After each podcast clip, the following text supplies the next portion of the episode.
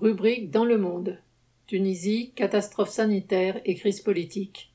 Dans la nuit du 25 juillet, inquiet devant les manifestations spontanées qui se déroulaient dans toute la Tunisie contre l'incurie des autorités, le président de la République, Kaïs Sayed, a annoncé un coup d'État constitutionnel pour démettre le Premier ministre, dissoudre le Parlement et s'arroger tous les pouvoirs. En effet, la pandémie de Covid-19 fait des ravages en Tunisie, avec chaque jour près de 200 décès et des milliers de nouveaux cas, ce qui alimente la colère de la population contre le gouvernement et les partis politiques. À l'hôpital Charles Nicolle à Tunis, on voit parfois jusqu'à une soixantaine de malades, souvent assis ou couchés à même le sol, entassés dans des blocs prévus pour accueillir seulement une dizaine de personnes. Des tentes de fortune sont aménagées à l'extérieur des hôpitaux.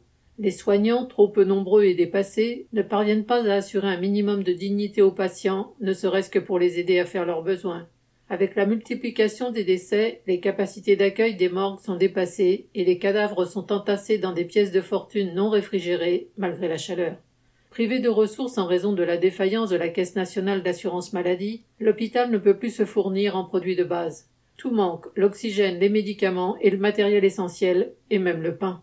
C'est le cas dans un grand hôpital de la capitale, mais la situation est souvent pire dans les autres villes du pays. Amateur dans le Nord, les images d'un directeur d'hôpital en larmes, impuissant face au désastre, ont ému la population.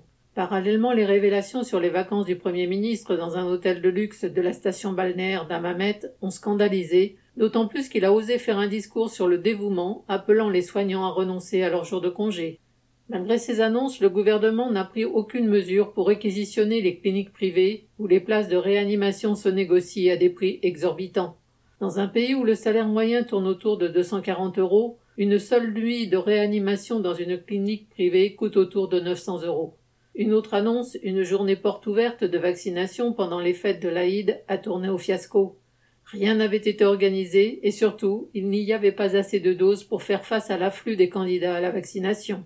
En réponse aux critiques, le gouvernement n'a su que limoger le ministre de la Santé. Partout, le personnel soignant, les patients et leurs familles ne comptent plus sur l'État, mais sur la mobilisation de la population elle-même, en Tunisie ou dans la diaspora, qui fournit les hôpitaux en concentrateurs d'oxygène et en matériel de protection et aide les soignants dans la prise en charge des malades. En tentant par son coup de force de récupérer à son compte la colère populaire, le président de la République espère offrir une nouvelle virginité à un appareil d'État discrédité. Les classes populaires ont toutes les raisons de ne pas tomber dans ce piège. Yanis Remer.